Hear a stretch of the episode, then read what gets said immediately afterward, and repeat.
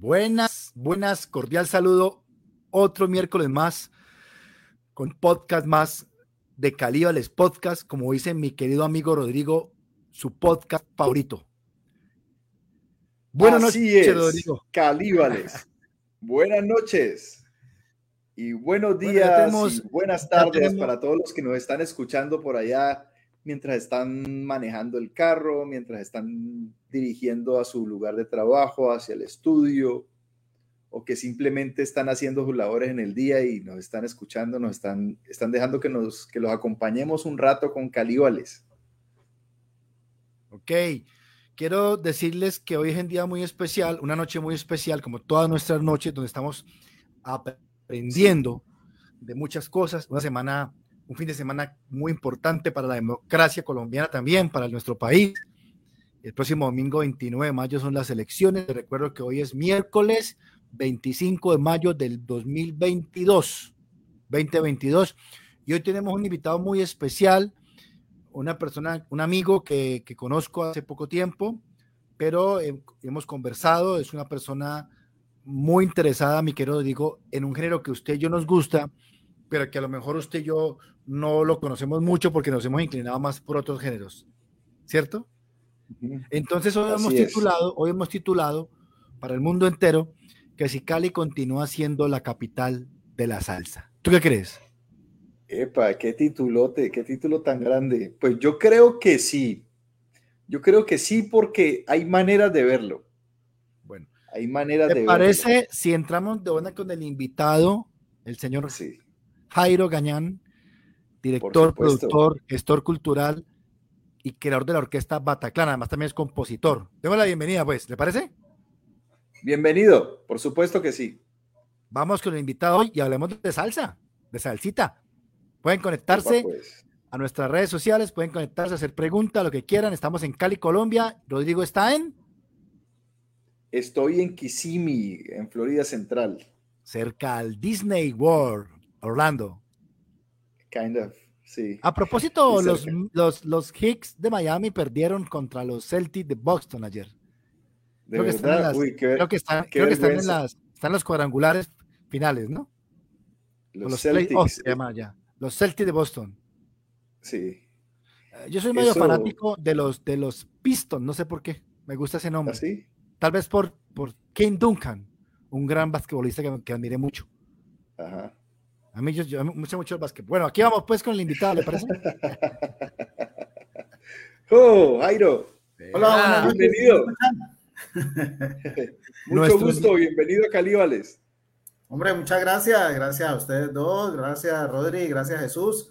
Bueno, aquí estamos cumpliendo la cita para toda la gente de, de Calíbales. Muchas gracias de antemano por la invitación. Mi querido Jairo, buenas noches. Bueno, buenas noches es un decir porque en las redes sociales no se habla de temporalidad, se habla de atemporalidad. Hoy tenemos, mi querido Rodrigo, ahí lo relaciono ya oficialmente con Jairo. No lo conozco, fíjate que no lo conozco en carne y hueso, lo conozco de manera virtual. Y vamos a hablar hoy de salsa, ¿le parece, Rodrigo? Por supuesto, es que ya era hora, nos habíamos demorado mucho tiempo. Nosotros estamos ubicados en la ciudad de Cali, pero Rodrigo, mi querido Jairo, está en Kissimmee, en la Florida. Qué bien. Y el hombre pero está moviendo los contactos. Y aquí hay muchos salseros también, te cuento. Claro, claro. De hecho, tenemos una, tenemos una gran fanática en Puerto Rico, ¿no? Con Tai. Claro, claro. Aquí, aquí hay, más, hay más de un millón de puertorriqueños viviendo eh, en esta área, en el área de Orlando y, se hace una celebración cada año también. con la salsa. por supuesto, con salsa. Bueno, yo quiero presentar rápidamente a mi, compañero y, colega de la música y apasionado por esta vaina que no sé uno de dónde la, como es enfermedad que no tiene cura, la música. Jairo Cañam, cuéntanos un poco. Jairo es productor, tengo entendido, gestor cultural, administrador de empresas, además también, y director de la orquesta Bataclan, ¿no? Sí, haciéndole, haciéndole honor a la profesión, es el hombre orquesta, tiene una hoja de vida larguísima. Cuéntanos, Jairo, háblanos un poco de ti para que nuestros amigos que nos van a escuchar y nos van a ver conozcan un poco de tu trayectoria. Bueno, a ver, les cuento. Em, yo pues nací aquí en Cali, mm, viví un tiempo en Buenaventura, digamos que por allá me picó el bicho de la salsa. Wow. Em, con el tema del coleccionismo primero. Sí. Y bueno, desde que estaba en el colegio siempre estaba con el tema de la música y en las semanas culturales que se hacían y todo. Luego, por allá por el año 92, pues yo trabajaba en una empresa industrial de la ciudad de Cali y em, digamos que me presenté o, me ayudaron más bien la familia que me presentara a un concurso que en ese momento se llamaba Soneros. No sé si de pronto lo llegaron a, escuchar. Tengo un vago recuerdo de Soneros. ¿Por Telepacífico era? Sí, señor. Canal del Sol, Telepacífico. Allí entonces estuve en Soneros.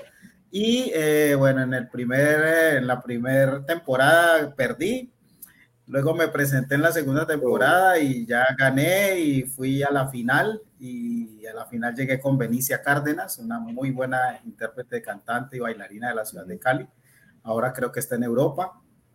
Y bueno, eh, ya ahí me di a conocer en el mundo artístico, eh, empezaron a llamarme de varias orquestas, estuve con la orquesta La Sociedad como cantante eh, del maestro Fabio Asprilla, quien falleció hace un año.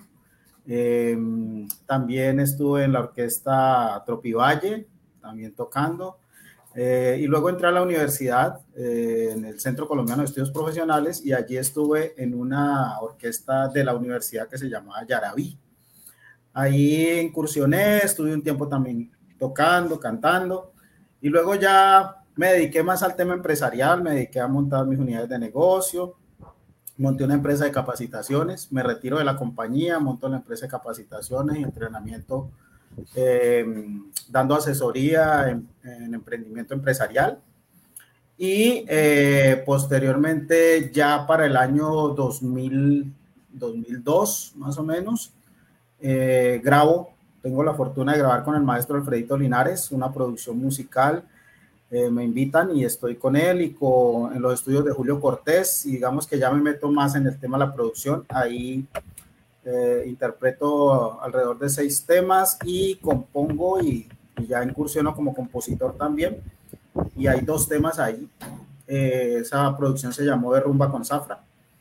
Y en esa producción, pues digamos que ya me di a conocer en el, en el medio de los melómanos, de la melomanía, de la gente de Cali eh, ya para el 2006, 2016, perdón, en el 2016 ya le di forma a mi proyecto Bataclan Orquesta como tal, ya monté mi propia banda, llamé primero unos muchachos y así han pasado como tres generaciones de Bataclanes, poco de jóvenes, porque le aposté al, a los nuevos procesos, a los nuevos músicos. Y es así como hoy por hoy, pues ya tengo dos álbumes eh, en los cuales pues hay temas que ya han sido reconocidos a nivel nacional e internacional. Y bueno, ahí vamos, ahí vamos produciendo música desde ahí, entonces ya me meto de lleno al tema de la gestión cultural y me metí de frente pues con la asociatividad de orquestas. Hoy por hoy hago parte pues de ASONOVA, la Asociación de Nuevas y Nuestras Orquestas Caleñas. Hago parte también de del Comité Conceptual del Festival Mundial de Salsa y bueno, donde esté la salsa, ahí, por ahí estamos metiendo la nariz. Mm. Qué chévere, qué chévere, Jairo. Oye, Jairo, yo te voy a hacer una pregunta que te la voy a robar, Chucho. Una, pregunta que Chucho ya me había hecho antes y aunque no sé si te la, reform, si te la reformule también, pero ¿vos crees que Cali es la capital de la salsa?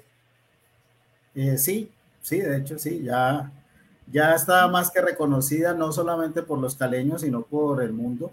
Eh, con caleño que se, que se respete y que llegue a cualquier parte del mundo, pues de una vez lo referencian con dos cosas, con una que no nos gusta mucho y con la otra es la salsa.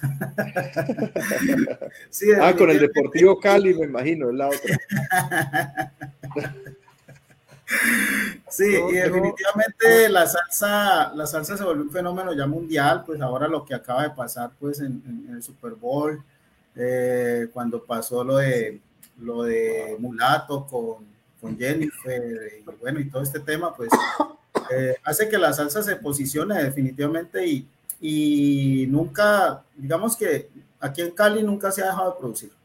bueno, maestro, usted sabe que no, nuestra profesión, nosotros estudiamos periodismo, pues, ¿me entiende? Sí. Y el periodismo, y yo, trabajé en varios noticieros aquí antes de irme, bueno, como en dos realmente. Y yo me caracterizaba un poquito por mi imprudencia. Yo pienso que el periodismo tiene un condimento de imprudente, no sería periodismo, pues sería muy, no muy prudente, ¿qué le digo? Que, yo, ante esta, ante, ante esa pregunta que formulamos en el programa de si sigue siendo la capital o es la capital mundial de la salsa, yo le hago la siguiente pregunta. Eh, está, eh, yo creo que de alguna manera somos reconocidos como que nos gusta la salsa. Yo tengo como mis, mis ideas distintas de que seamos la capital mundial de la salsa. Y le voy a decir, ¿por qué? Porque, hermano, usted que está en el gremio musical, ¿qué les pasa en todos ustedes los salseros? Porque solamente se conocen dos orquestas de Cali. Algo están haciendo. Tienen agremiación, como 80 orquestas, tienen nuevas. Y, ¿Algo pasa allí o qué? ¿Qué pasa entonces que uno habla? Voy a Miami, donde está este man y me dicen Grupo Nietzsche y Guayacán. te lo digo porque yo estaba allá. Yo te lo digo porque estaba allá. Te digo, vos venís de la capital mundial de la salsa donde hay dos orquestas. No hay más, sino que usted. ¿Y dónde están las demás? ¿Dónde están las demás? ¿Qué pasa? El fenómeno, nosotros debemos abordar el tema ya desde el punto de vista histórico. Para nadie es un secreto que la salsa fue permeada por el narcotráfico, así como permeó todo. Sí, todo, sí muchas cosas. Entonces, en esa época, pues, habían aquí alrededor de unas 50 orquestas que todas trabajaban, ¿sí? Pero eh, ocurre el fenómeno eh, que el narcotráfico empieza, pues, a financiar ciertos proyectos y, eh, a lavar plata. Pues, eso tampoco es un secreto, eso es un secreto a voces, como dicen por ahí. Y digamos que se tiraron aquí decimos en Cali, se, tiraron el mercado, se tiraron el tema de la promoción, la publicidad y, los sitios, ¿ya?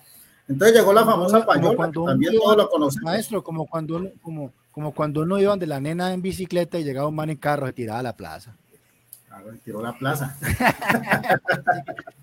bueno, estoy entendiendo la, analogía, ¿no? O sea, eso quiere decir que se encareció el mercado y, te, y, y, entonces el acceso se hizo más difícil gracias a eso. Claro, entonces, por ejemplo, eh, el gremio de, de los programadores musicales de las emisoras, si tú llegas hoy por hoy, hoy, hoy, Tú llegas eh, para esta época, entonces te piden una payola de, de 3 a 5 millones de pesos para poder sonar una canción. O sea, para este, ¿en este momento o en esa época? En estos momentos. Qué dolor. Ah, todavía qué descarados, hombre. Eso, eso, no ha parado, eso quedó ahí, eso de resabio quedó. ¿sí? Eh, ver, porque, ¿Tres millones? Porque desafortunadamente quedó, en esa época, quedó la mano estirada. Claro, ahí quedó.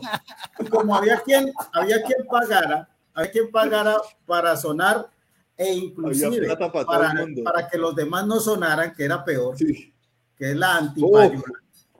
¿Cómo así? Uy, no, eso está peor todavía, eso no lo había escuchado. ¿cómo, se, cómo, se, ¿Cómo se podría llamar a ese término? ¿Contrapayola? Antipayola se llama. Antipayola, pero maestro. o sea, es pagar para que los otros no suenen. Imagínate, eh, Rodrigo, la payola, la payola es un invento gringo, ¿no? Eso no, eso no lo inventamos nosotros. No, no, no, eso no. Desde Elvis Presley para acá pero la antipayola yo creo que es más colombiano que un berraco. o sea, esa, esa no me la creía yo, pues. Esa tiene que ser de nosotros, porque somos el único, el único, el único país en el mundo que, que, que, intente añadir el caminado al compañero. Yo, yo, no lo entiendo, mano. Así es. Bueno, entonces eh, la mano quedó estirada y hoy por hoy, hoy a esta fecha, si tú vas ya tipo de julio, agosto, ya la tarifa sube y te cobran de 6 millones a 10 millones de pesos. Ah, ¿por vacaciones o qué? ¿Por temporada? Sí, eso es por temporada, claro, porque ya viene la temporada de diciembre, entonces, y hay gente que los Viene con el aguinaldo. Maestro, y, maestro, ¿y eso qué significa? Que que se bueno, que, eso que, se la programan cuántas veces al día o cómo es eso? ¿Cómo... Ah, no, eso tiene tarifas y horarios. Si usted lo ah, quiere de tal hora a tal hora, le vale tanto, y si quiere de tal hora a tal, y si no paga mucho, pues suena para la madrugada, pero le suena. O sea, el, el menú viene detallado. El menú viene detallado. Pues maestro, yo que soy periodista y comunicador, pues me, me, disculpo eh, en nombre de mi profesión, porque yo en mi vida había, había hecho eso, habría hecho, pero tengo que recordarle que pues eh, hay que diferenciar eh, que el ser humano pues es complejo. Yo, yo no, pues yo no sé. Y es que esos manes no ganan billete en las emisoras o qué, o ganan es con payola, con payola o qué. Los muchachos no, que hacen usted sabe que, eh, vuelvo y le digo, ese resabio quedó. Eh, entonces, quedó, mal enseñado. Quedó mal enseñado. Y luego, y luego entró el tema de, la, de, las, de la piratería y la piratería que pues se, se, formó aquí en los barrios y en Cali era en especialistas a sacar la tripleta de, de, de, temas y todo el tema. Y al comienzo igual era gratis. Ahora también, inclusive si, hubo una época en que si usted quería que lo pusieran en los cuatro primeros lugares, ah, pues había que pagar para que también sonara en eso. Ah, ¿cómo así? ¿En el disco pirata? En el pirata. En el disco pirata. Pero le digo, eso es tenaz. Hasta, Entonces, hasta el pirata cobrando bueno, payola, no puede ser. No, pues como dice el maestro, si hay, si hay, ah, si hay demanda y oferta, ¿no? La culpa también es de, de quien ofrece el dinero, ¿no? Claro, de nosotros mismos los músicos. Bueno, entonces, maestro, digamos que eso hizo, dígame. No, no, no, continúe, continúe. Está. Ok, bueno. Entonces, eso hizo que, que, pues, el que tenía plata, pues, ponía a sonar eso y ese fue, el, precisamente, ese fue el último fracaso que hubo con la nominación del el disco de la feria, ¿no? El disco de la feria son, hubo un, un, disco de la feria que eso no lo conocía y no el señor y de pronto la familia del señor. Y, y eso que es disco de feria y eso fue un descalabro tenaz y desde ahí no se volvió a escoger disco, de feria. Acabó, acabó con la tradición. Sí, acabó con muchas cosas. Entonces, mm, te, te, cuento, pues, los temas míos son más conocidos en el exterior que aquí en Colombia mismo, que aquí mismo en Cali, ¿ya? Aquí los conocen los, los coleccionistas, eh, la gente, los amigos, los que les gusta este cuento, pero el público en general no conoce mi música porque yo nunca he pagado payola, ¿ya? Es más, yo saqué un tema, que ahí lo van a escuchar ahí en mis redes sociales o por ahí en, en, en YouTube, está, se llama Los Hijos de Lola, precisamente, y es una, es un cariñito que le Ahí está, claro, entendí la referencia. Entendí la referencia, los hijos de Lola. Los hijos de Lola vienen pidiendo payola y yo no se las voy a dar. Entonces. sí, entonces. Está buenísimo. Sí, entonces eh, ese es el tema. Entonces, eh, sí hay mucha producción. En Colombia y aquí en Cali siempre han habido. Entonces, yo sí le recomiendo a la gente que de pronto busque un poquito más en las redes sociales, a buenas bandas. Aquí hay unas unas cosas increíbles que, que están haciendo los colegas músicos. Le doy unas referencias, Clandestina, Calibre, eh, Son 21, La 16, orquestas como Espiral 7, orquestas como los muchachos de Altibajo Latin Son, están, bueno, hay cualquier cantidad de, de Manteca Blue, uy, Manteca Blue está haciendo una música exquisita. Entonces, están ahí, están ahí, guardadas, guardadas ahí, porque pues la verdad, el músico normalmente se, se preocupa más por producir, que es algo que queremos empezar a trabajar y cambiar por medio de la asociatividad. Y es que nosotros mismos nos metamos en el rollo, porque ahora, ahora fuera de que hay que componer, hacer arreglos, producir, cantar, bailar, pues hay que también promocionar y meternos en todo el, el rollo pues de ahora de la virtualidad. Entonces, hay que, hacer, eh, la gente piensa que sí, sí, sí. Oye, Jairo, yo te tengo una pregunta. Porque vos me contás cómo, cómo se afectó pues todo, todo, toda la escena, digamos, por la radio, gracias a la payola, que hubiera tanta corrupción, que es exactamente eso. Y, y, a, los, a, los, a la piratería, ¿cierto? Que es, que es, la, que es la grabación de, de discos y la venta de discos sin, sin, sin que se pague ninguna, ningún tipo de regalía ni al autor ni a todas las personas que trabajan detrás de eso. Pero yo sé que en este momento, bueno, todos lo sabemos, o sea, no, estoy diciendo nada nuevo, que, que, el mercado cambió. Y justamente, mira, justamente ayer yo estaba conversando con un productor musical que terminamos, o sea, eh, lo, vi, lo vi al frente de un estudio. ¡Eh!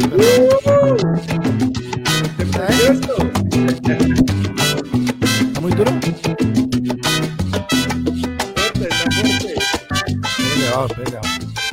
Duro, duro. Esa no es de Lola. No. ¿No? Esta es la rumba del Esta es la rumba del Bataclan.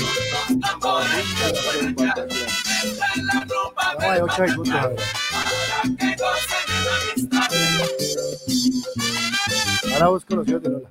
Aunque se revienten mis dedos, el tambor no dejará de sonar. sabroso, Porque la expresión de un pueblo, la libertad de soñar. Liberación de hombre, de una. La libertad de una canción. Señor Dinero. Por favor. Sí, sí. bueno, y lo que, te, lo que te estaba contando, Jairo, eh, y el hombre me dice, ah, porque yo, yo tenía esa curiosidad, yo le pregunté, bueno, ¿y cómo está la escena? ¿Cómo está vivir de la música en este momento? Ya sea como músico, como productor. Y el hombre me dice, no, mira, lo que está pegando duro en este momento son las compañías que están, que te están, que te están buscando, eh, las compañías que te conectan con, con el, digamos, con el entretenimiento, o sea, con, con las producciones que se hace para Netflix, para Disney, para todas, y me dijo que está moviendo un montón de plata, que aunque te pongan un pedacito nada más en una serie, en, un, en una película, con eso, con eso haces un montón y de una, ahí, ahí te, pues le das un, un, un, un empujonazo pues a todo tu proyecto y que y no sé no sé en Colombia cómo cómo se esté tratando eso cómo se esté buscando esos contactos porque digamos aquí hay empresas establecidas no incluso ni siquiera hay que hablar con nadie por internet simplemente vos te metes a una red pagas una membresía y, y, y algunas cobran unos porcentajes mínimos. Y el caso es que cuando cuando ya te cuando digamos tener reproducciones en YouTube por ejemplo en cualquier otro eh, Spotify ellos se encargan de recaudar todo también. Y al mismo tiempo se encargan de buscar pues en dónde, en dónde reproducirlo. No sé, no sé qué se está haciendo en este momento. Contame Bueno, al respecto, ese es uno de, las, de los objetivos que tenemos como asociación y es capacitar mucho más al músico, ¿no? Porque pues el músico, digamos que no ha sido tan disciplinado en, en el tema. El músico a veces piensa que que hacer la música ya con eso cumplió y, y, no, esto tiene mucho más, tiene mucha más arista de músico que hoy por hoy, por ejemplo, no está en plataformas digitales, pues está perdiendo o está dejando de ganar, más bien, ¿ya?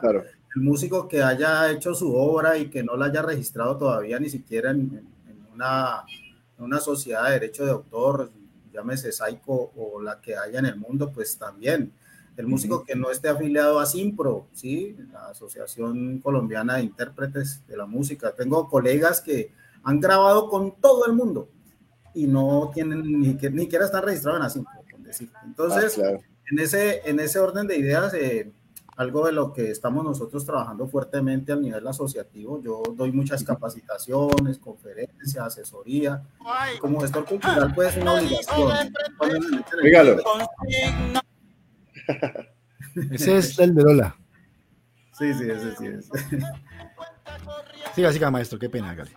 Entonces, ese, ese es el tema, o sea, hay que, hay que meterse en el cuento de lleno, o sea, volverse un artista profesional, y pues artista profesional no es el que tenga muchos títulos, ni que haya estudiado muchos, sino que es un empresario. Lo haga todo, 100%, porque pues toca, ya toca, hoy, hoy por hoy, ahora pues que ya viene el metaverso, hay que ver cómo está ese cuento también. Uy, va a ser tremendo. O sea, hay mucha especulación, hay mucho por desarrollar, todo está por hacerse, está en pañales, pero pues, lo que se proyecta parece que, que, va a ser grande. Sí, correcto. Maestro, hay un movimiento interesante, hay un movimiento interesante de salsa en Cali ahorita en el centro, ¿no? Eh, que esto, hace poquito esto por allá en el centro, eh, eh, de varios sitios nocturnos donde ponen la música que usted menciona de las orquestas que usted mencionó, ¿no? Bueno, por lo menos he escuchado ahí, por ejemplo, la Topa Tolondra, bueno, Cimarrón, llama otro, Malamaña, no sé si siguió Tabú o no siguió, pero ¿qué piensa de ese movimiento? Un movimiento interesante, ¿no?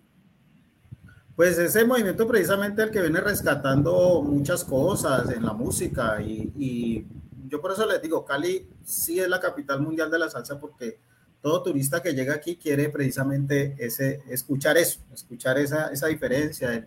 Tengo muchos amigos, pues tengo la fortuna de ser muy buen amigo de DJ El Chino y, y el hombre pues tiene una, una de las plataformas más visitadas pues a nivel mundial, eh, Solar Latin Club y, el hombre viene mucho extranjero buscando precisamente dónde escuchar esa música.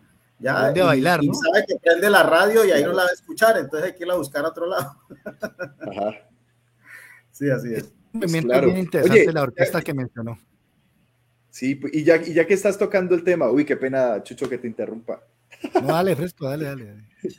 Oye, yo te hago una pregunta, Jairo, y, también Chucho. ¿Ustedes qué opinan de, la frase las mismas 100 canciones?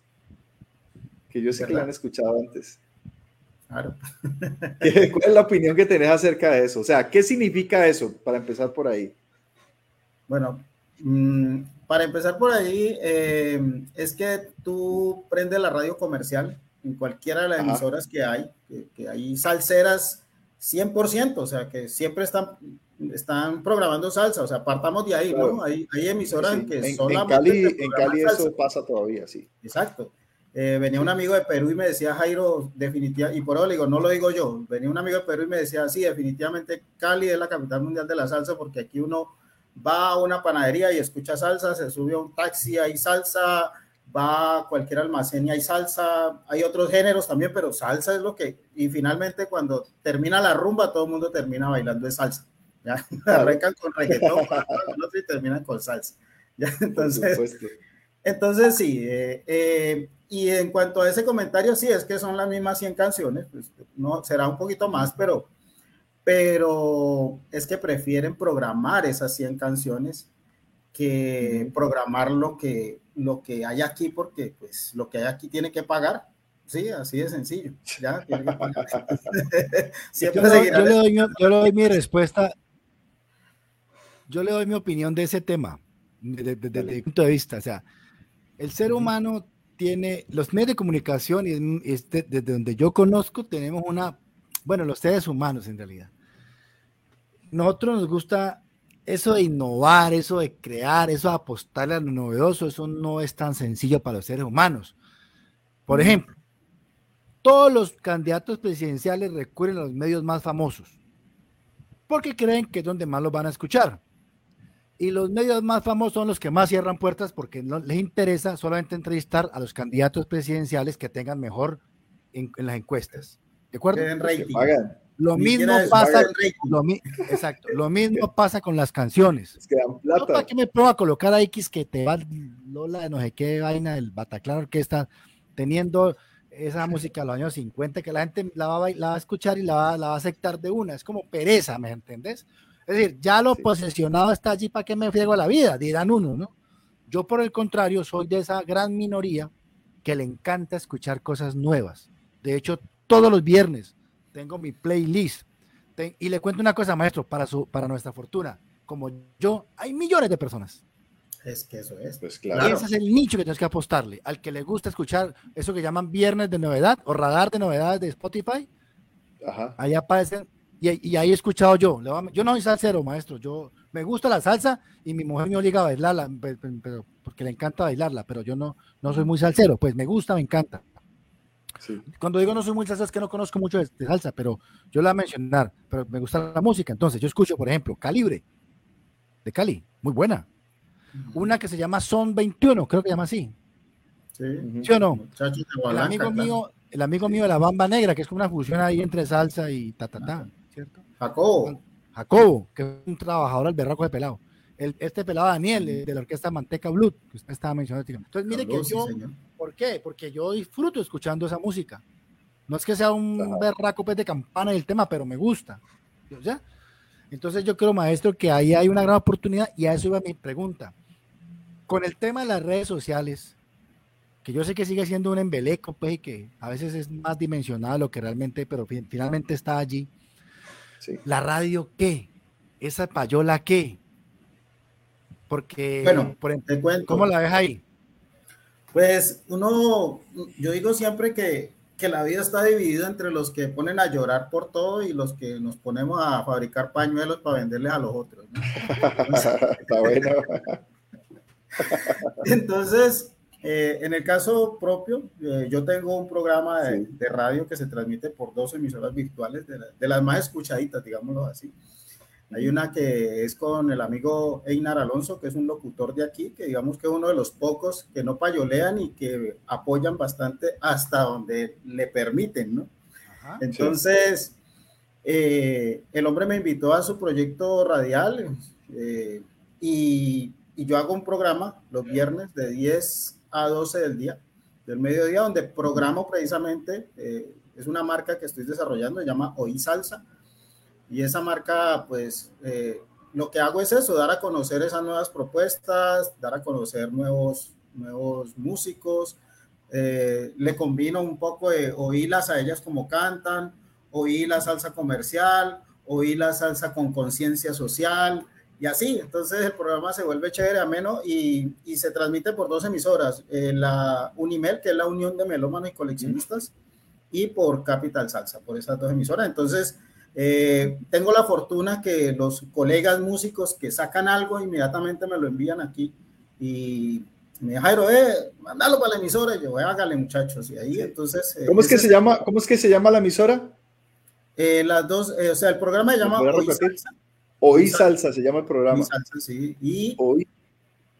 De, hoy Salsa. Sí, porque yo, te digo una cosa, porque a pesar de que en Cali hablamos de voz, ¿cierto? Y, y decimos, oye, mira, ve, o decimos, hoy, a mí me sonó eso muy, me suena muy de Buenaventura. Me suena, sí, porque yo he escuchado la, la frase. Sí, ¿sí, no? O sea, se, se repite mucho. Sí. Eh, eh, eh, eso hace parte de pronto de tu, de, de, tu, de, tu, de tu pasado bonaverense. Sí, sí, sí, claro que sí. Claro. ¿Cómo, cómo una, se vive la salsa en Buenaventura? Uy, perdón, una... perdón. que me emociona Rodrigo mucho. Claro Rodrigo es comunicador sí. igual que yo, pero Rodrigo es cantante, un gran cantante también, y pintor. Ese cuadro que usted ve allá al fondo, maestro, sí. ese cuadro es de Rodrigo. Rodrigo es pintor, es un artista con sí, el que vamos a hacer grandes cosas eh, eh, mediante a Dios, decía mi mamá, o Dios mediante mí, decía mi mamá, sí. en, en, en, la Florida. Eh, porque a ambos nos gusta la música, pues somos más, más románticos, pues te entenderá, pues. Ya, ya. Sí, sí, sí. Pero, pero ahí estamos. Yo le quería preguntar, no sé si Rodrigo quisiera continuar con el tema, porque yo quería cambiar al maestro compositor, porque ahí yo me identifico con él, porque yo soy compositor igual que tú, Rodrigo. Pues claro. Y yo se me ha preguntado cómo uno compone salsa, mano. O sea, tú haces una canción en guitarra, después le metes el montuno, ¿cómo haces? Porque el, el, maestro es compositor, Rodrigo, igual que tú y que yo. Bueno, bueno eh, en el caso mío, pues tengo una facultad bien interesante. A mí precisamente me dicen el señor de la melodía. Ay, ay, ay. Uy, Porque... qué apodo ese, tremendo. Sí, así, me dice, así me dicen en el gremio, primero porque hay una canción por ahí que se llama así, El Señor de la Melodía, sí. que la compuse también.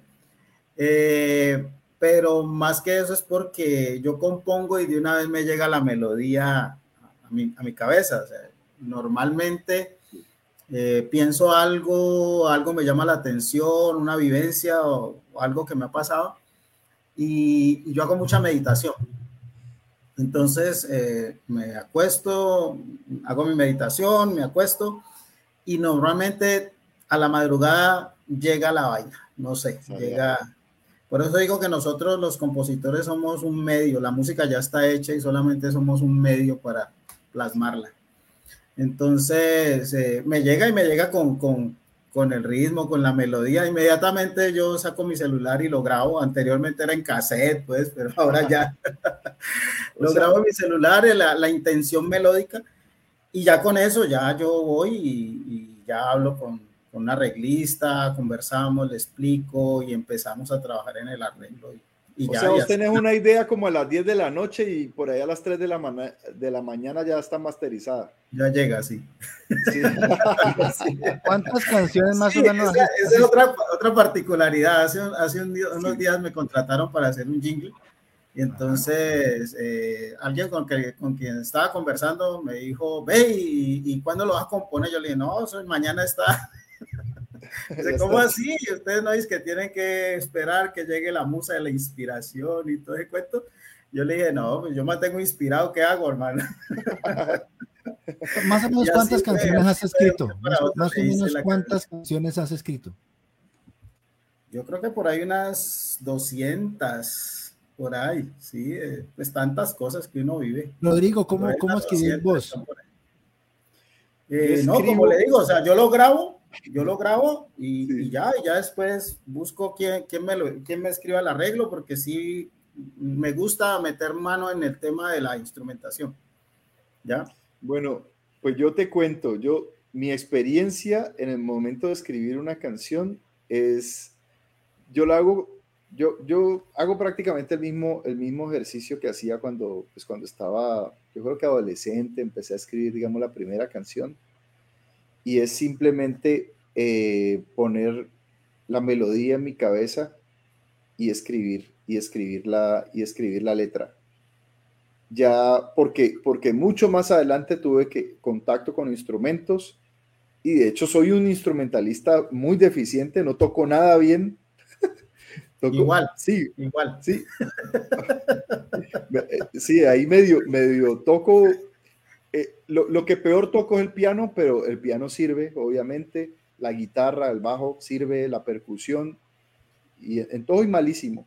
Pero entonces, básicamente yo lo, que hago es escribir la letra, y pero, pero ya con, con, y la melodía la voy trabajando en la, en la cabeza de una vez. O sea, porque yo escribo la letra, pero yo la imagino con música. Porque yo sé que hay compositores que escriben como un poema y luego lo musicalizan. U otras personas que primero tienen la melodía completa y sobre esa van, van escribiendo. Yo, es, yo escribo, yo escribo sobre, sobre, sobre la melodía, digamos porque el, el pues vos sabes, las palabras tienen, o las frases más bien tienen su propio ritmo, ¿no? Entonces yo trato de que todo, de que todo me cuadre. O sea, igual que en la poesía, ¿no? Básicamente, o sea, la poesía también tiene ritmo. Sí, claro. Entonces, entonces sí, yo, yo, yo, yo trato de que todo encaje con ese ritmo. Así, yo, yo, ando muy entusiasmado con los compositores que conozco últimamente. Eh, creo que tenemos unas características pues, muy, muy similares. Y una de las más bacanas es la humildad creo que más o más creo los intérpretes. Déjame, es, una cosa que yo vengo a deducir, pero ya después de años de conocer a muchos. De hecho, hay muchos compositores que ni siquiera interesan ser conocidos. Ve, grabame ese tema y vos verás, no sé qué. De hecho, muchos compositores hasta murieron en la inmunda, pues. Cierto, maestro, murieron porque eran demasiado tranquilos. No voy a decir que todo el mundo sea, pero la humildad porque es que contar una historia que para mí, para componer, es como la esencia de la canción, es el arte, es del iceberg, es del ecosistema lo más importante. Eh, lo, digo, lo digo pues desde de, la creación, ¿no? A mí me está pasando que he mucho, de hecho, compositores de gran trayectoria, y de una mano conectamos, aunque tengan más experiencia que yo y tengan 10 Grammys, siguen siendo personas como muy con los pies en la tierra. De hecho, a algunos les tocó volverse cantante. Va a contar esta historia. Fernando Osorio, ¿saben quién es? Fernando Osorio, la música de, bueno, gran parte de la obra de Ricardo Montaner, el man no se presentaba. El man, porque él no le gustaba, como me pasa a mí, no, a otros no gustan ni nuestras voces, pues porque uno le considera más que le gusta hacer canciones, sino que quien se las canta, pero toca uno mismo, ¿no? Como le pasaba a Silvio dije en su momento, y a más de uno. Entonces, Claro, porque uno cantante, una cosa es ser cantante, otra cosa es ser compositor. Hay, más que cantan muy lindo. Yo no, yo no, me considero pues cantante, pero pues yo le hago ahí, yo le entro como ese, como ese chapulín colorado. Y mira que ese me contaba que cuando, se, cuando las canciones se volvieron un hit, la gente empezó, le empezó a decir, ve, pues canta tu canción. Pues vos lo pues hiciste. sí, claro. Todo el tipo ahora, al igual que Wilfred Castillo, que es el costeño este, ¿no has escuchado maestro, el de la costa? Sí, sí. Que, al que hizo Por tu amor, se me ha hecho un poco así, que más está le tocó, hermano, ese man, la gente empezó a decirle, ve, canta tus canciones que las hiciste. Entonces el tipo ahora pues gana por parte porque las regalías y los toques. Y es porque pues, la gente quiere saber qué siente uno o qué historia o por qué compuso eso, ¿no? Que es un plus, que es un plus que el intérprete pues no lo va a hacer porque, aunque aquí, yo, yo conversé, alcancé a conversar, he hablado con, el, con el, uno de los mejores amigos de Víctor Víctor y, y, y, y Víctor Víctor lo inmortalizó la, la Serie Cruz. Y Te Busco jamás hubiera sonado Te Busco como en la voz de, del que la hizo, pues, ¿cierto? No, pues, Pero que la hizo cuando la canta, cuenta la historia de Te Busco. Es bien interesante, ¿no? Escuchar, escuchar a un autor, a un autor interpretar su propia canción después de que vos ya la has conocido con una figura reconocida O, que, o, que, se ha hecho famosa a través de la Y a eso mi pregunta. Si a usted una orquesta ya famosa o renombre le ha grabado o le, o le quiere grabar, ¿usted le da entrada al tema? Yo sí, claro, claro. De hecho, pues yo lo que les comentaba ahorita, o sea, la música es universal, la música es, eh, para mí es, eh, es un medio de expresión de ideas, de sentimientos, de emociones. Entonces, sí, a mí sí, alguien, eh, de hecho, el Señor de la Melodía, la historia del Señor de la Melodía es esa. me llama alguien de Miami y me dice que, que, que, que le componga una canción porque escuchó la banda y que le gustó mucho la sonoridad y que como yo componía y todo, y, y me dio la, las pautas, ¿no? Sí. Que, que, por favor se la, se, la, se la hiciera y que él me enviaba el dinero y todo, y pues me pareció muy correcto y, y le, y le entré, como dice el máster. Maestro, y, no, definitivamente Al, final, al final no pasó nada, no pasó nada con la canción. Ah. Eh, hice el arreglo con el maestro Alfredo Linares, y estuvimos trabajando y todo, y pues la canción quedó ahí, quedó ahí, quedó ahí, ya habían pasado como dos años, hasta que dije, no, pues adaptémosla y, y, le hice unos cambios y, la grabé yo. Y la grabaste vos. Oye, Jairo, y, me da curiosidad, me da curiosidad y, digamos, eh, pegándole al chisme un poquito, ¿cómo fue esa solicitud? O sea, en ese caso particular, ¿cómo fue ese encargo? Porque yo sé que hay, hay muchas maneras de hacerte un encargo de componer una canción, porque obviamente depende del requerimiento o, lo que es, o la expectativa. ¿Cómo te, ¿Cómo te pidieron esa canción? ¿Con qué detalles? Pues? ¿Con qué detalles? Bueno, la canción es que al señor le decían algo así, parecido, ya, le decían como su remoquete. Eh, tenía oh, también El señor de la armonía, le decía. Sí, algo así. Tenía una, tenía un sitio nocturno también y él quería que nombrara el sitio y que, que, oh, era un pues, sitio de rumba sabroso y que no sé qué y qué tal. Entonces, claro, yo, lo, yo capto la idea y yo empiezo a componer con base en eso que él me dice. Pero eh, cuando ya no se da, entonces le doy los cambios y, y es, eh, es más, el, al final, las frases finales tienen que ver es con que eh, el Señor de la Melodía no es una persona, es, dice, mi melodía es un sentimiento que a todos pone contentos, ¿sí? Cambiando tus pensamientos, dolores y, sufrimientos. Deja salir al Señor, al Señor que tú llevas por dentro, ¿sí? O sea, todos llevamos ese Señor de la melodía por dentro que quiere salir, que quiere bailar, ¿sí? Y algo que me, que me, porque yo para componerla me fui para la topa también y estuve revisando todo. En la Topa Tolondra sucede un fenómeno bien interesante y es que llega el, el ejecutivo, el doctor, el médico y se pone a bailar con la señora o la muchacha que vende, que vende las gafas y que vende el dulce y que está vestida como quiere, ¿sí? Entonces se, se pierden todos esos estereotipos de, de, tú no sabes quién soy yo. Sí, se borran los estatus. Cosa más democrática que la música, aunque la música también, maestro, a veces también es un poquito de es, es, es, muy contradictorio porque entre géneros parece que es lo que no he entendido, ¿no? Yo, yo no lo entiendo, yo, que alguien me explique por qué a veces la música también se vuelve un poquito, no, la música, sino algunos, algunos de sus fanáticos, como diría un cristiano un día, Dios, aléjame muchos de tus seguidores. Eh, yo diría lo mismo, a veces el problema no es la música, más quien la escucha. Entonces. El problema eh, los seguidores. Sí, porque fíjate que los rockeros, por ejemplo, creen que la mejor música del mundo es el rock. Y los alceros que hablan como boricuas en Cali, oye, caballo. Oye,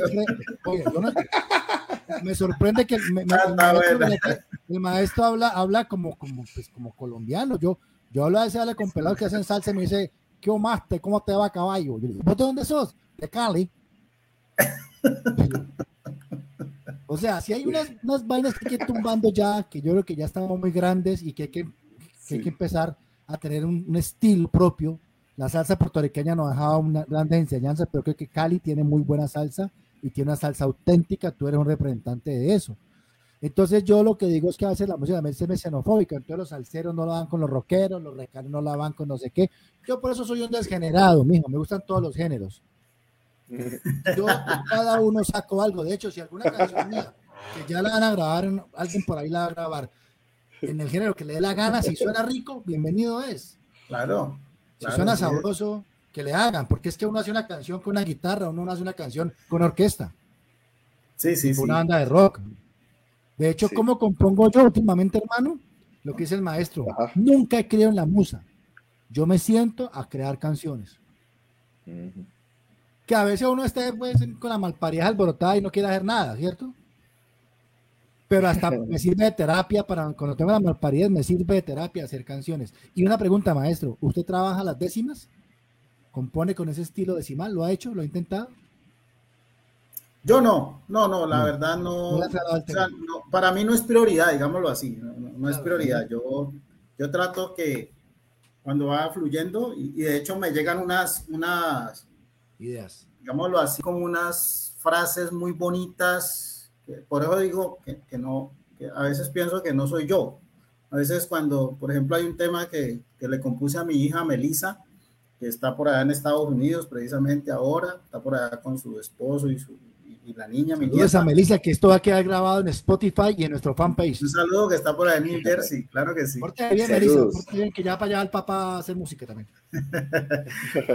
yo cuando me pongo a, revisar la letra que yo compuse, yo digo, y a mí a qué horas me salió esa vaina tan bacana, ¿sí? O sea, digo, es una cosa muy bonita, es muy bonita y el día de, de sus 15, eso todo el mundo lloró con esa canción. Wow. y, y traté que quedara, que quedara así, pero tiene, tiene una expresión, unas expresiones que me salieron en ese momento, pero nunca las había pensado, ¿sí?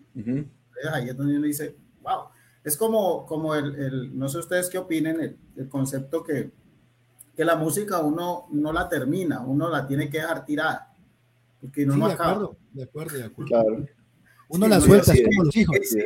que Realmente no son, es como un hijo que se va a la casa, pero sigue siendo su, sigue siendo su hija. Por en el caso pues tuyo, Melissa, la canción es tu hija para siempre, pero tiene que largarla porque oh, finalmente cada vez que la escuches, ay, si le hubiera hecho esto, si le hubiera hecho aquello.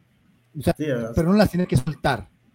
Y lo peor de todo, hay gente que, la echa a perder. Sí. Hay, hay, gente que echa a perder una buena idea de, porque, porque le trabaja demasiado. Sí, sí, sí. Sí, sí, sí. Así pasa. Sí, eh, a veces sí. en la sencillez también está la clave, ¿no? Yo creo que es más difícil ser sencillo a veces.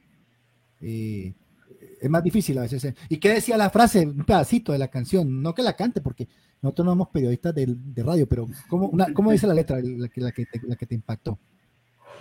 Bueno, eh, más o menos eh, dice, hay, hay, una frase sobre todo que, que dice que que yo la, la, la corregía, ¿sí? La regañaba y digamos que era como el amor que, que me tenía ciego, ¿sí?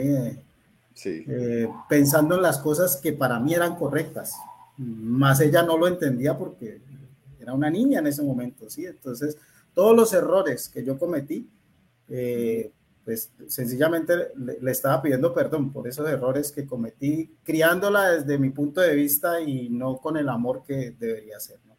Entonces, es, es, ese tipo de cosas son cosas que, que digo, wow, y, y, eso yo nunca lo había pensado. ¿sí? Eso, es, que, eso es como, como, como, hacer catarsis, ¿no?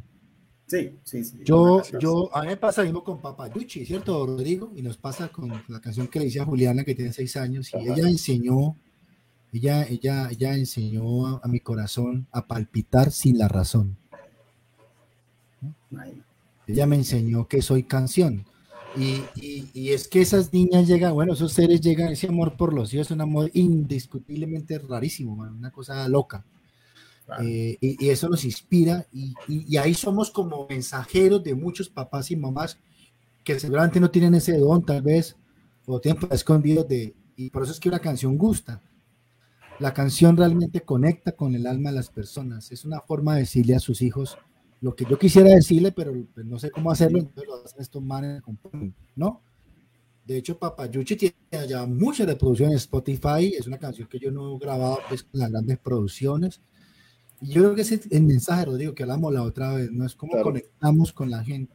En el caso de la salsa, los grandes hits de la salsa eh, dicen cosas muy bellas. Por cada risa hay 10 lágrimas. O sea, escucha, eso, ¿sí me entiende? Uno, wow. uno, escucha cosas que dicen, Dios mío, este man, unas cosas muy bellas, ¿no?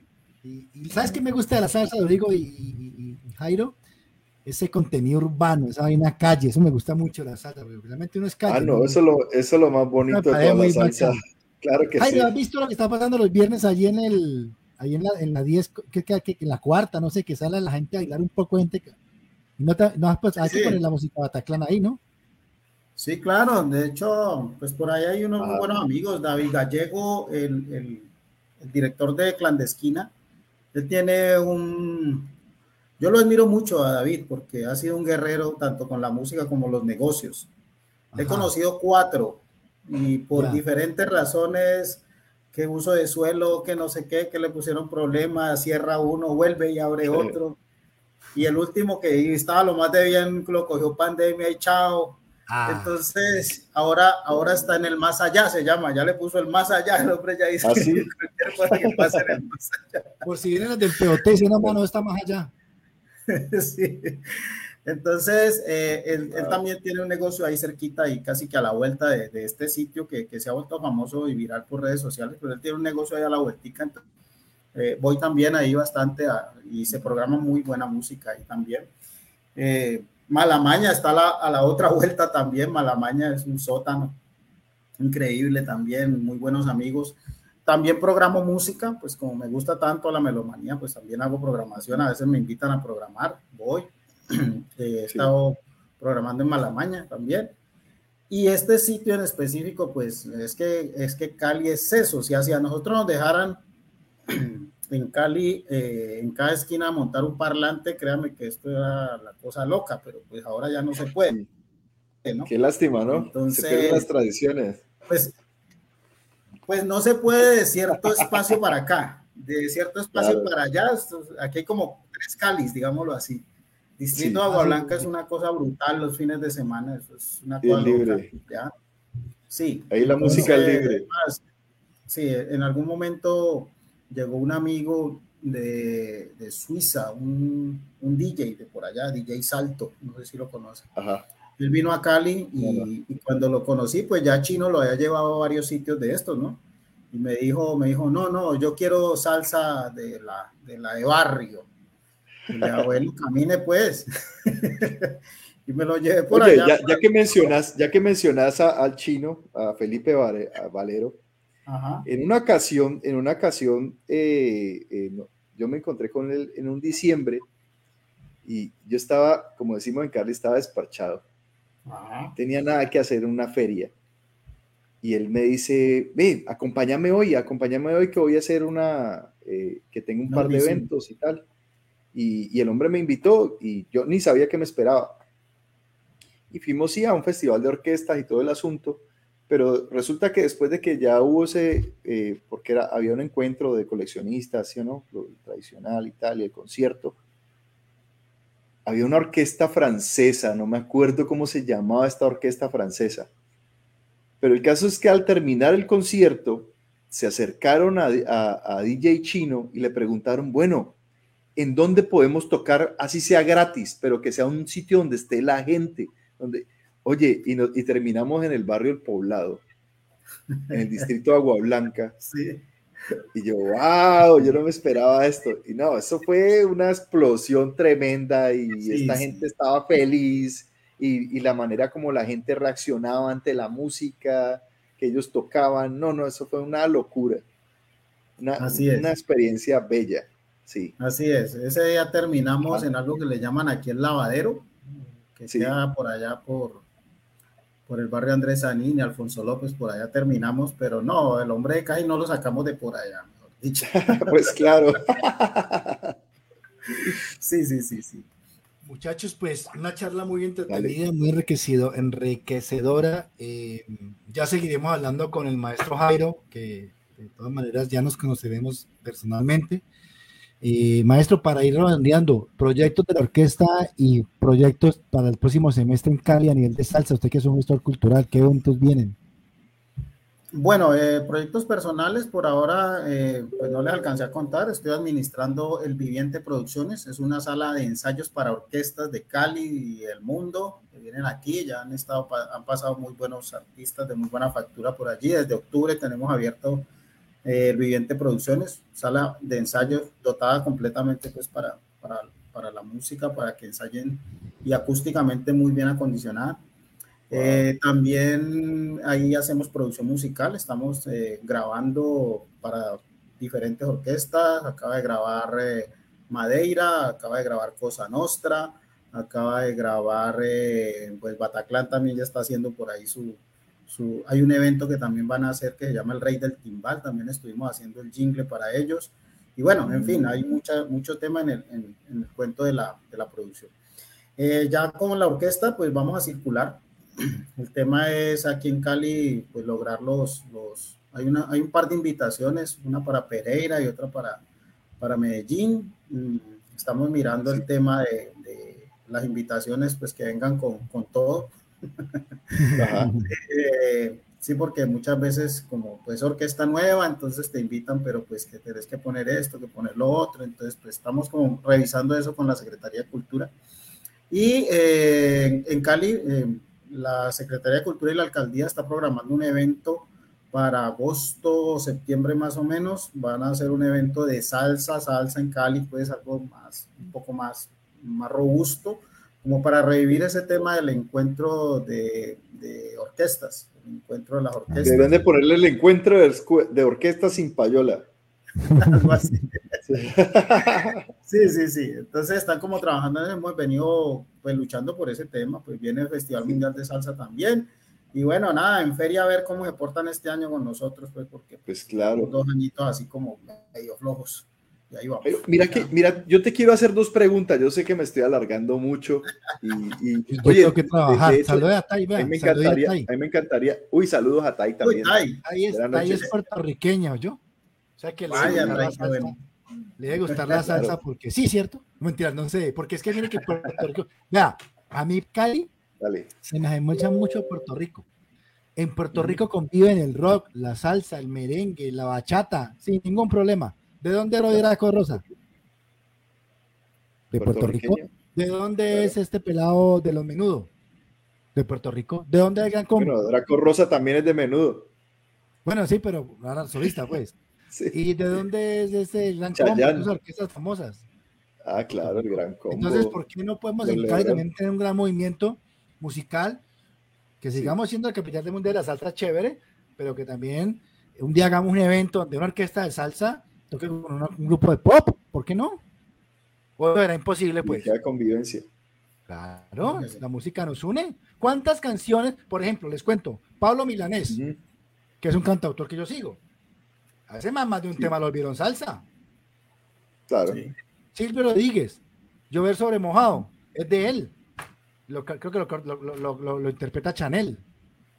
Entonces, sí. tenemos que aprender a convivir como ciudad, porque a veces siento que somos muy yo por aquí, yo por acá, tú por allá, yo por acá. Y eso también nos, nos afecta porque necesitamos tener un gran clúster de música, que la gente venga aquí a Cali, a Morchoto, y donde vaya se ponga de chévere y, y, venga a escuchar salsa y venga a escuchar al maestro Jairo y todos ganamos, todos ganamos, porque mire que la filosofía empresarial, usted sabe, maestro, usted que estudió en administración de empresa sabe, que donde se llaman clúster va la gente, va más gente. Ah, Así es. Claro, hay 50 panaderías, pero ¿a dónde come pan? El que más le guste, pero hay 50 panaderías ofreciendo lo mismo, pan. Así es. Entonces aquí nos está faltando una visión más como de ese y dejar de, pelear como si fuéramos una. Claro que por debajo puede haber una competencia, pues, que, qué sé yo. Pero la verdad, si todo el mundo trabaja cooperativamente, nos va a mejorar todo. De eso estoy completamente seguro. Que lo diga Tai. Claro, el, mundo es grande, el mundo es grande y hay para, para todos. hay, para todos alcanza. mercado, hay para todos. Me decía el, maestro François Mex, director de alguna de la orquesta de Cali, decía, la, la, música es como se mete en las grietas, como el agua. Usted no sabe a quién le va a gustar. ¿No? Es cierto. O sea, dos preguntas para ir cerrando, pero digo que tengo que trabajar, no? Bueno, pues entonces voy a juntar las preguntas y las voy a guardar para el próximo capítulo, que me gustaría invitarte de nuevo para, profundizar en esos temas. La primera, ¿vos por qué crees que la salsa, a pesar de haber tenido te voy a lanzar tres preguntas de una.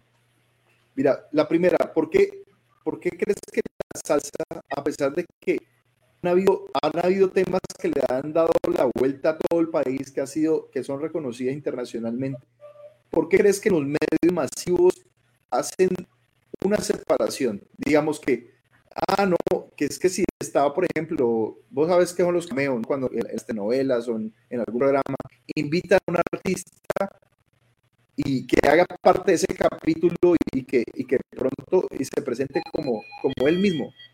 Eh, pero en Colombia no es común que con los salseros hacen eso, sino que eso lo hacen con los... hablan en las noticias, hablan de, de los artistas de pop, incluso de los artistas de reggaetón, pero nunca de los artistas de salsa. Guárdame ahí. La segunda, la, segunda, la segunda pregunta que tengo es, ¿vos por qué crees que, que digamos, yo, yo he notado, por ejemplo, que pasa en Colombia, que está el vallenato, por ejemplo, formal que ves de tarima, que se presenta la orquesta, pues con toda la instrumentación, con toda la parte eléctrica y tal, la amplificación. Pero también está el vallenato de playa, que es, digamos, estar en el, porque digamos, yo tengo familia costeña, entonces eh, yo me podía quedar con mis primos en el rodadero cuando ya echaban a todo el mundo, sacaban a todos los turistas y los locales no se dejan echar. Entonces, de pronto estábamos ahí sentados al lado de la playa y llegaba una gente que terminó ya de tocar, de hacer parrandas, y se ponían a tocar en la playa. Pero en una casa también pasa, y con un par de tambores. ¿Por qué con la salsa no pasa lo mismo?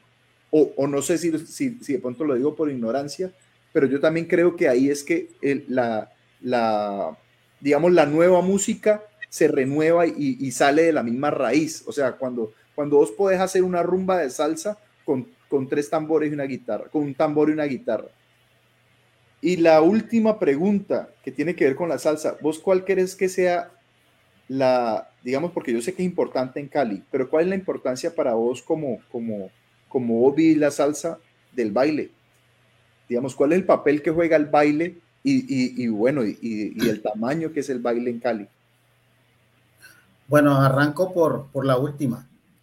Eh, definitivamente eh, el baile en la ciudad de Cali es una, es una, no es una forma de vivir porque y se notó en pandemia. O sea, eso era una cosa loca. En la pandemia la gente estaba que salía a bailar y, medio dieron un chico y todo el mundo pegó para allá y claro, por supuesto. Sí, y, y, hubo disparos, pues, eh, se dispararon las tasas de contagio y todo eso y la gente, güey, para siga, sí, eso, eso fue tenaz. Primero, primero la rumba. Sí, no, no, y a nivel de, de, la música, mira, yo pues tengo la sala de ensayos y los músicos me decían, maestro, ah, ¿cuándo abre? Que que me ensayo, porque es que para el músico ensayar es, es, casi que la, es vivir. Sí, es, es, claro, es la comida y la dormida, claro. Es, es como, yo, yo, le decía, es que yo le decía a algunos colegas, es que para el músico eh, ensayar es como para el atleta ir a, a, correr, a entrenar. Sí, es lo mismo. Sí. Entonces, eh, eso en cuanto al baile, pues, caleño que respete y, solamente por, por el tema social, solamente por tener novia, cultura general, tiene que aprender a bailar o hacer algo paso. Claro. Sí. Entonces, sí, o sea, el baile, que desafortunadamente, y ahí sí, pues me disculpan todos los, los amigos de las escuelas de baile de, salsa de Cali. O sea, el, el, espectáculo, el show que tú ves de bailar hacia la carrera, eso lo ves en las escuelas, pero en, sí. en los, en el, en el baile social, en la fiesta normal, tú no ves casi eso. Eso es casi que un show. Sí. Entonces, no, eh, ha perdido gracia ya. Ya sí, ya que lo tiren, que vuelvan y la recojan y la tiren para allá y para acá y esa vaina ya. Sí, sí. Te entiendo exactamente el, el punto, que, que, es lo mismo que es lo mismo que estos artistas, digamos, como eh, estos guitarristas que eh, hacen una composición y son, quieren mostrar lo buenos que son, lo virtuosos que son, pero no, pero no te quieren llegar al corazón con la interpretación. Y se olvidan de eso, ¿cierto? Y entonces muchas veces está pasando eso, está primero la acrobacia y no de verdad el, el, el sabor que debe tener el, el, hecho de bailar. Correcto, sí, sí. Bueno, eh, la otra que me decía, la, la, la, primera de, de por qué de pronto no, no invita a un salsero pues a un, a un programa de estos. Eso, en los medios. Es que pues primero, estas redes sociales a, mí me invitan a, dar, digamos, testimonio en algunas. Em, el tema de las redes sociales, pues ya a nivel mundial, entonces... Eh, sí, claro. mucho la iniciativa, lo que ustedes están haciendo de, pues, poner unos espacios chéveres para que la gente conozca más, conozca artistas, conozca la música, conozca todo este tema. ¿Sí? Eh, y, y, hoy por hoy, pues la relevancia que tienen mm, ciertos programas ya no es tanto. La verdad es esa, ya... ya es verdad, es cierto. La gente dice, no, que es que, que es que la televisión, pues, primero es costosísimo, ¿no? Un minuto de televisión, si, si te dan un minuto, ¿no? Te dan segundos. Te hacen ir hasta voluntad para mostrarte 10 segundos. ¿Sí? que ya nadie lo ve. Sí, y ya nadie, ya la gente no está viendo eso, la gente está hoy en día, si tú vas a las a cualquier casa, la gente está pegada de Netflix o está pegada de Amazon o cualquier vaina de esas, ya HBO, están viendo algo que realmente les gusta. Entonces, esta generación de contenidos va dirigida a eso, a eso, a lo que uno realmente quiere, o sea, uno ya vuelve selectivo. Yo desde el momento en que el Internet apareció, yo dije, bueno, esto es puede ser muy, muy bueno, pero también puede ser muy, muy malo. Entonces, cojamos, ¿no? Yo escojo lo bueno. Entonces, yo soy muy selectivo en, lo que, en lo que voy a revisar, lo que voy a leer o lo que voy a, a escuchar. Y en cuanto al tema de, de volver otra vez a la, al, al, ensayo en casa, ¿sí? Pues aquí desafortunadamente un inconveniente, o hay un inconveniente, es, es el tema del ruido, ¿no? El tema de la, contaminación auditiva.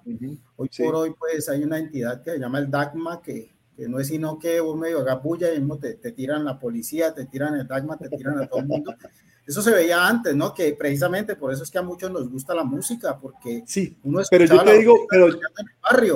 sí, Jairo, pero yo te digo justamente, o sea, se puede hacer salsa acústica, por ejemplo, para no hacerle tanto ruido a los vecinos y que bajarme sí, claro, o sea, llegaron los amigos y uno sacó un bongo y el otro una guitarra y, y, así a capela.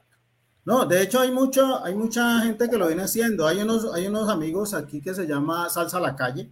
Son unos pelados que últimamente se vienen tomando cualquier barrio, la casa o cualquier esquina y pum, ya llegan. Yo hice uno inclusive el año pasado. Hice en una esquina del barrio donde yo vivo, en, en, en, donde viví tantos años en Alfonso López allá llevé la orquesta, ya la amplifiqué y bueno, y, y esperamos a ver que no llega nadie, la policía pasó, les gustó la música y siguió. Nos dimos Oye, tremendo, qué bueno. Sí, eso está por ahí también grabado. Precisamente queríamos hacer una grabación, invitamos vecinos y eso estuvo chévere. Entonces, pero uno lo hace así, a cuenta y riesgo, porque eh, aquí ha habido una, aquí hay una limitante fuerte, muy fuerte, y valga la pena decirlo, y es el tema de los espacios para, para acondicionados, pues, para que, para que funcione conciertos, para que nos presentemos. Aquí no hay sitios, o sea, la verdad no hay, a no ser de estos sitios nocturnos que normalmente, pues como dueños de negocio, ellos están primero viendo el ingreso, la entrada. Claro, que la gente consuma. Maestro, ¿y qué posibilidad hay de que, de que hubiera futuro una, un sitio para, como un teatro para música, solamente para la música? Ese escenario se viene solicitando con, ahora hay un proyecto que se llama mm, a nivel gubernamental del ADN Salsa, Áreas de Desarrollo Naranja.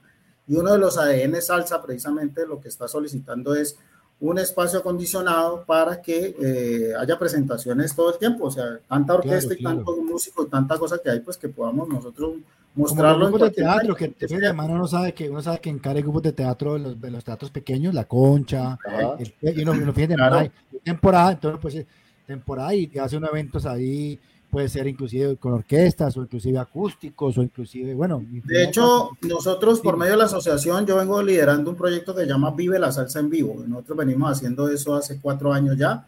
El año pasado ya Concertación nos ayudó a patrocinar la cosa, hicimos alianzas, presentamos cuatro o cinco orquestas normalmente en cada presentación, llamamos bailadores, llamamos también melómanos, llamamos DJ y hacemos una cosita chévere, luthiers, y eh, ese proyecto está desde hace cuatro años funcionando, cada año lo hacemos y este año queremos hacer al menos unas dos, tres versiones, estamos como en eso mirando, eh, presentándonos también con el tema de Cocrea, es una, una plataforma que está impulsando también desde el sector empresarial que se vincule eh, con una exención de impuestos los empresarios, es una exención del 160%, o sea, en, en, en declaraciones. Wow, eso suena bien.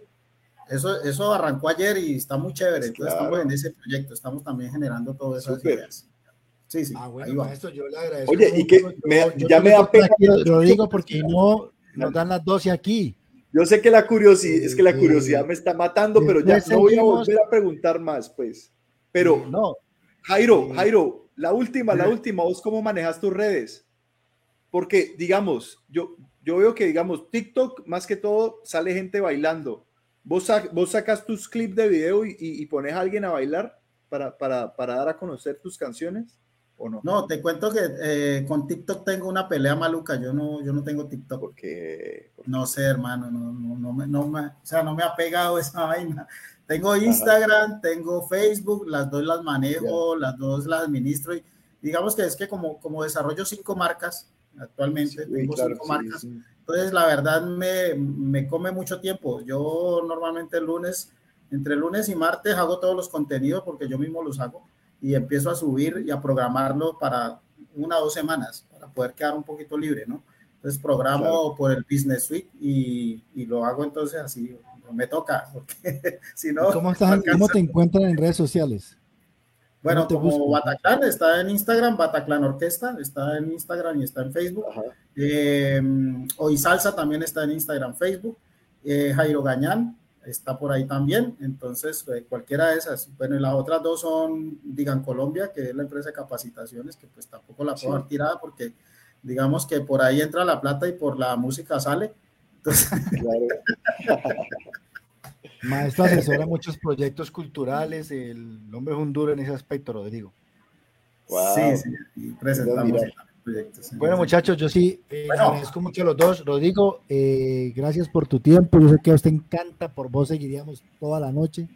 Es verdad, eso es cierto, eso es cierto. Además, que invitado, qué invitado, Jairo, muchas gracias. Muy bueno, sí, sí. No, Rodrigo, no, cuando quieras, seguimos conversando, así sea extra claro que sí. Tipo simpaticísimo, un tipo buena onda, eh, y eso es lo más importante. Yo siempre, yo siempre he pensado en eso, yo pienso que que en la música, como en toda la vida, lo más importante es, como dijo un amigo mío en Estados Unidos, toque bien o toque mal, lo importante es que no aburra. Entonces, eh, sí, entonces eh, lo importante es, hable mucho, hable poco, lo importante es que no aburra, aplica para muchas cosas. Y nosotros estamos metidos en un mundo que tenemos que entenderlo como, como que estamos llenando almas y tratando de entretener a la gente. Y si no tenemos ese don, pues apaguémonos, a lo mejor no lo tenemos, a lo mejor nacimos para otra cosa dentro del ecosistema musical, que es cuando el músico se frustra, ¿no? Y también hay que enseñar a los músicos eso. Usted nació para instrumentista, usted nació para componer, usted para cantante, usted para famoso, usted para música de nicho. O sea, no todo el mundo va a ser Mar Anthony, pues eso lo entiendo hace más de 20 años yo. Por eso disfruto el camino y que venga lo que tenga que venir. Eso ya cuenta que... Entonces, maestro, digo, gracias. Ahí está la maestra micrófono. Es que tengo, tengo que dar mil cosas antes de acostarme. Por supuesto. Al maestro, al maestro Jairo, encantadísimo. Estamos en contacto, ¿no, Jairo? Muchas gracias, señores. Un placer. Hacemos, parte, hacemos parte de una asociación. Hacemos parte de una asociación también, los dos, ¿cierto? Hacemos parte de miles de cosas que nos metemos también. Pues Entonces, ahí Colombia tenemos que hablar personalmente muy pronto. Lo digo, felicidades. Lo mismo. Feliz noche, gracias. Feliz noche. chao, gracias a ustedes. Feliz noche, ya saben, Spotify, Deezer. Sí. ¿Dónde más estamos, Rodrigo? Está en Apple Music, iTunes, eh, obviamente YouTube, en Anchor. bueno, cuando eh, tenga el, el, el, podcast subido, se lo mando al maestro para que lo escuche si quiere otra vez o lo comparta. ¿Listo? exactamente. Feliz noche, gracias. por escuchar. Nos vemos el próximo miércoles con otro invitado espectacular. y Google también, Google ah, Podcast. Chao, muchachos. Feliz noche. Gracias. gracias.